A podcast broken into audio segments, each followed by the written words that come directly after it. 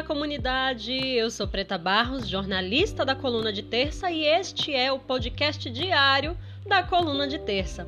Todos os dias trazemos as principais notícias do Brasil comentadas aqui para vocês. Hoje é segunda-feira, 5 de outubro de 2020, aqui de Salvador, a terra abençoada de onde eu gravo para vocês. Hoje fazem 27 graus, um tempo quentinho e ensolarado de primavera. Hoje, o Brasil registra 146.352 mortes confirmadas por Covid. E é importante que todos os dias nós nos lembremos de todas as vidas ceifadas e famílias afetadas por esse vírus mortal que continua fazendo vítimas.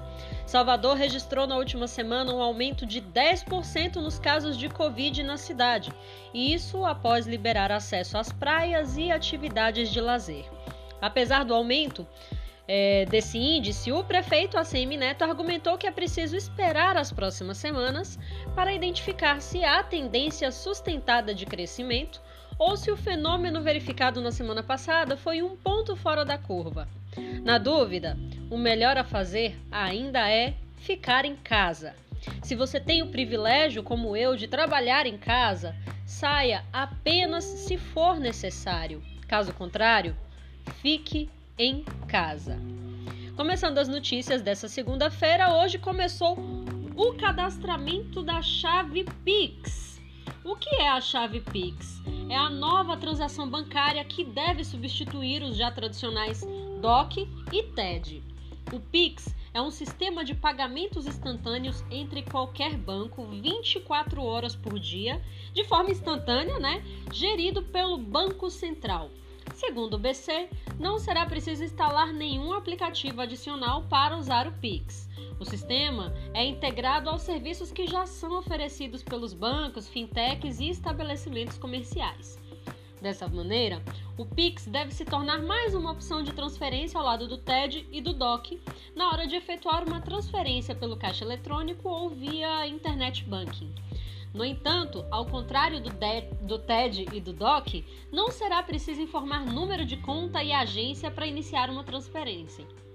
No Pix, essas informações são substituídas pelo que o Banco Central chama de chave Pix. A chave pode ser o CPF, CNPJ, número de telefone celular ou endereço de e-mail. Com essas informações, o usuário também pode ter um, seu próprio QR Code e receber dinheiro via Pix por meio de pagamentos por aproximação. O sistema de pagamentos começa a funcionar de forma restrita em 3 de novembro e será liberado para todos a partir do dia 16 de novembro. Mas já é possível se cadastrar no sistema a partir de hoje, através de aplicativos ou sites do seu banco. O Pix é muito mais barato para as instituições financeiras em comparação com o TED e o DOC, né?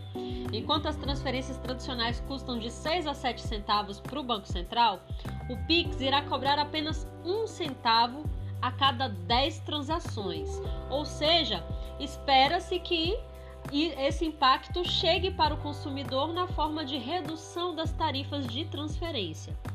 Há também preços diferentes do Pix para pagamentos agendados ou para liquidações durante a madrugada.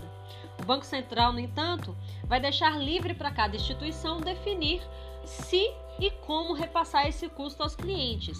Mas é bom que a gente já saiba que essa transação tecnicamente deve ser mais barata que as tarifas de TED, por exemplo.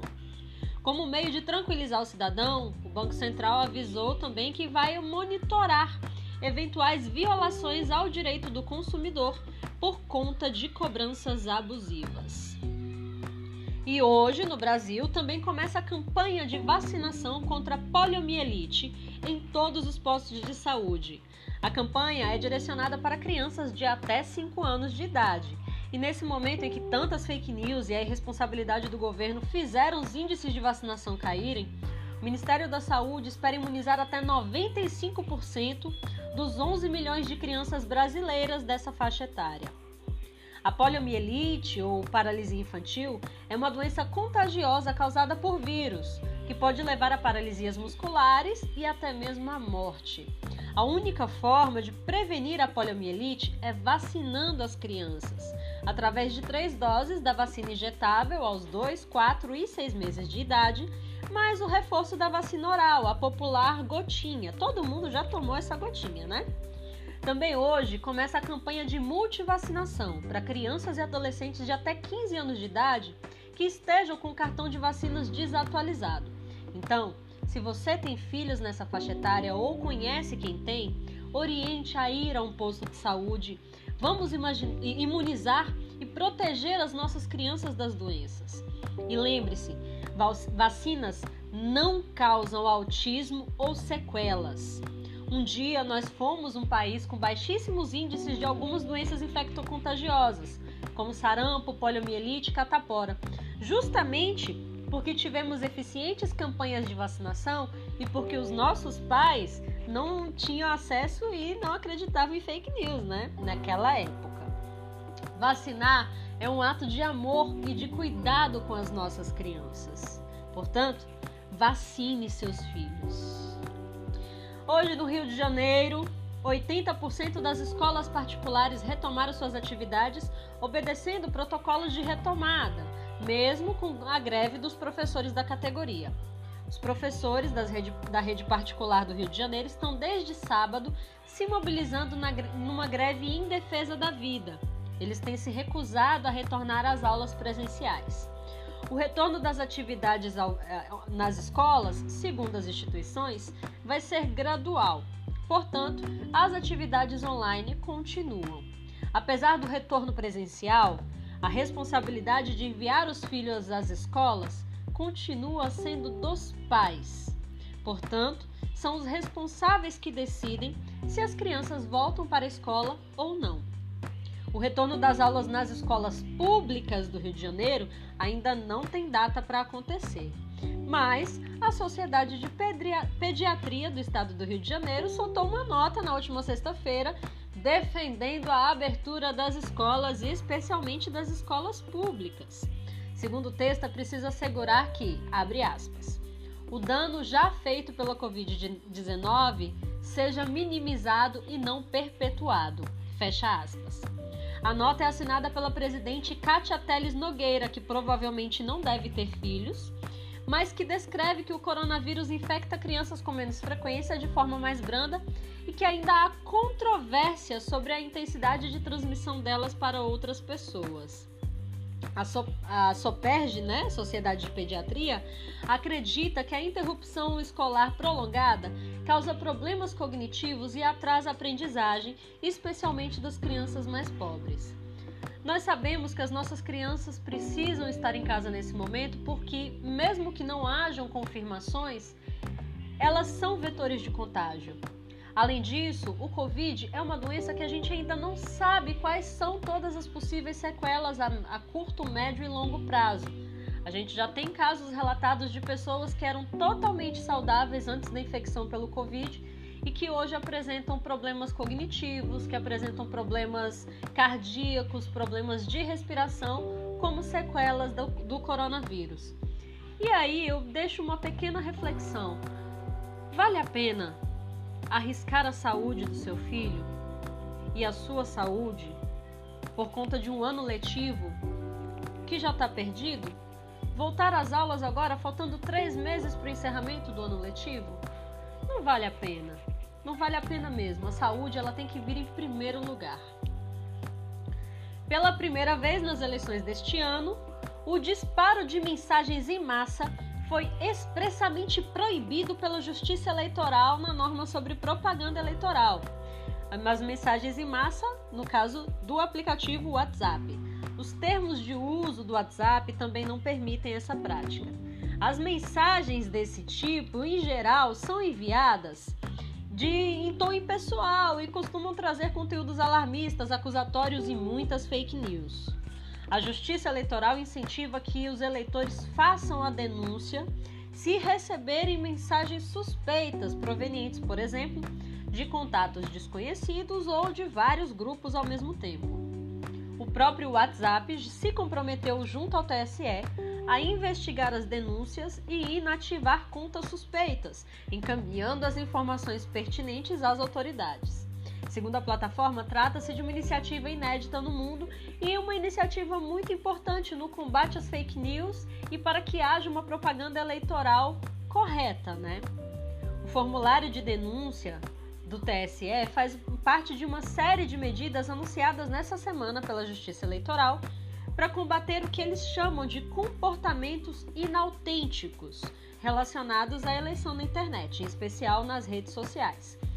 Um exemplo que costuma ser dado é o uso de robôs e contas falsas para proteger artificialmente campanhas de ódio contra candidatos e instituições.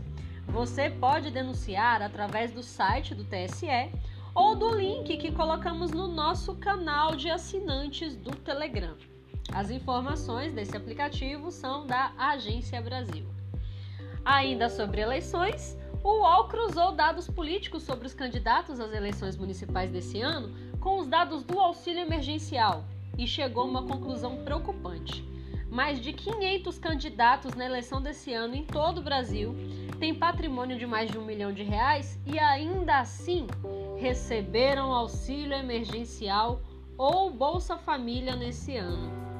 Consultados pela reportagem, um desses alecrins dourados, de alguns deles disseram que não solicitaram os benefícios. Outros indicaram que tiveram seus dados utilizados indevidamente, olha desculpa, né? E nunca receberam tais pagamentos.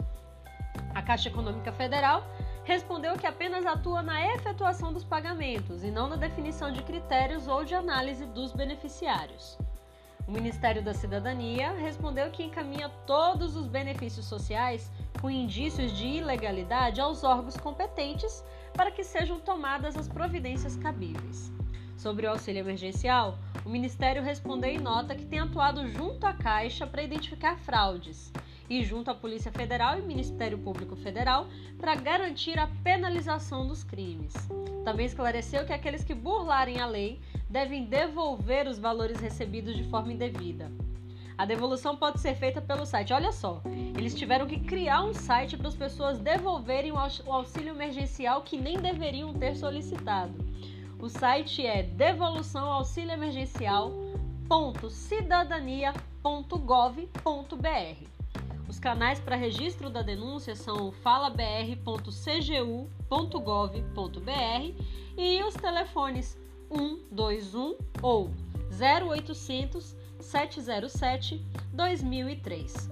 O Ministério não se pronunciou sobre o caso dos candidatos que são beneficiários do Bolsa Família, mesmo sendo milionários. Esse é o nosso Brasil, essas foram as nossas notícias dessa segunda-feira. Se você quiser falar comigo, me mandar mensagem, manda um e-mail para editoriabrasil@colunadeterça.info ou fala com a gente lá no Instagram arroba coluna de terça. Essas foram as notícias de hoje. A gente se encontra amanhã aqui na coluna de terça.